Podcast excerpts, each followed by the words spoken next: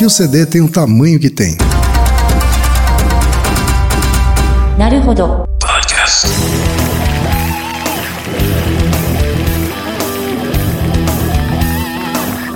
Bem-vindo ao Naruhodo Podcast para quem tem fome de aprender. Eu sou Ken Fujioka. Eu sou Altair de Souza. E hoje é dia de quê?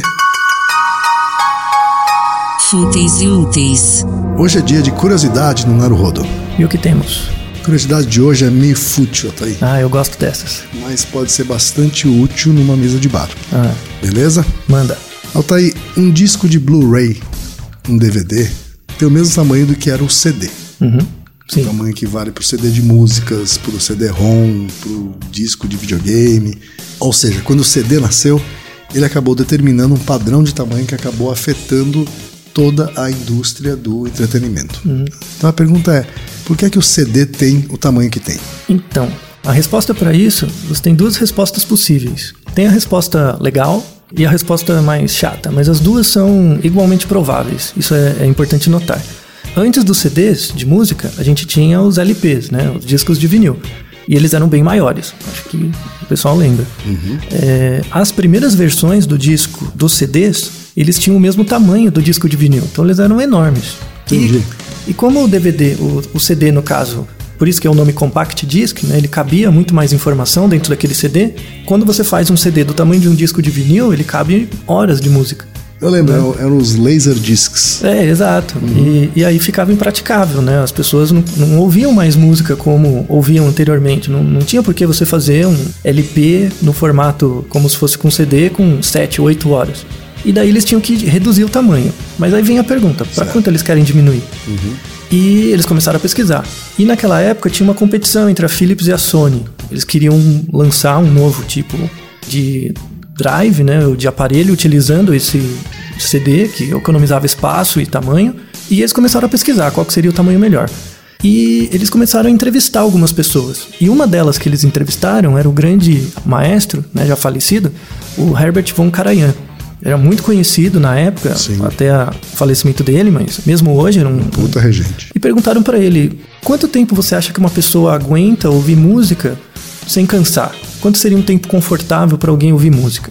E ele pensou um pouco e respondeu: Eu acho que alguém aguenta tranquilamente ouvir a nona sinfonia de Beethoven inteira.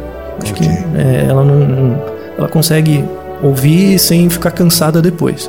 E a nona sinfonia virou então uma referência de duração. Exato. É, a nona sinfonia tem em torno de 70, 72 minutos. Aí eles diminuíram o tamanho do CD para que coubesse a quantidade de informação que seria relacionada com em torno de 74 minutos de música. Que é, o, que é a duração do CD original, vamos dizer assim. Exato. E se você reduzir o tamanho de um LP para um CD, isso vai dar uma largura em torno de 12 centímetros, entre 11,5 e 12 centímetros. E aí eles descobriram, eles estabeleceram isso como um tamanho oficial. Essa história é legal. Tá legal. Né? Mas tem outra versão. Tem. Essa história ficou, foi propagada por um, um bom tempo. Mais recentemente, um engenheiro da Philips, né, ele foi entrevistado. Ele foi um dos engenheiros que criou o primeiro drive, né, de CD de música. É, eu E- pesquisei aqui, é o chefe de engenharia da Philips, Keys e Mink. Isso. E ele contou, na verdade, que essa coisa da história de ter conversado com o Caranhã e tal, na verdade foi um- uma estratégia da Sony para tentar lançar o drive deles. Porque a tecnologia estava disponível para as duas empresas e a Sony lançou um pouquinho na frente. E o drive da Sony tinha um, forma, um tamanho do DVD um pouquinho menor, em torno de 10 centímetros. E o da Philips tinha 11,5. Certo. Claro que isso não impactava a quantidade de música né, que você podia colocar, era bem parecido, mas a Sony utilizou um pouco dessa história. O que se sabe de fato é que o Von Karajan foi consultado, ele deu a opinião dele. O que não se sabe é se a opinião dele foi de fato utilizada, foi de fato útil. Para a criação, ele já tinha o projeto. Né? Ou se foi uma história que foi criada para tornar essa escolha famosa. Exato. Estratégia de storytelling, né? Vocês publicitários são bons nisso, né? e na verdade as duas histórias são verdadeiras e são paralelas, né? Então, eu, na verdade, eu prefiro a história mais legal, né? Eu acho que é, é- ela é bem factível e, e de fato faz sentido. Sim, né, eu também prefiro essa história. Na É. verdade, eu li também que o, o presidente da Sony na época também era um cara bastante fissurado por música. e também utilizou a Nona Sinfonia de Beethoven como a referência para a duração mínima de um CD. Isso. O que, o que não se sabe é se o presidente da Sony e o Von Karajan conversaram diretamente, ou se um se inspirou no outro, da onde surgiu esse a nona sinfonia como uma referência, né? Mas o que se sabe é que o Von Karajan foi consultado e sugeriu isso. Eu prefiro acreditar na história do Von Karajan. Eu também, eu acho muito mais legal. Beleza, então, tá aí.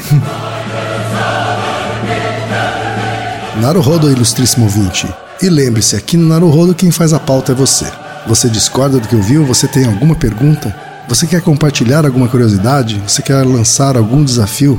Escreva pra gente, podcast@naruhodô.com.br. Repetindo? podcast@naruhodô.com.br. Então até o próximo Naruhodo. Tchau.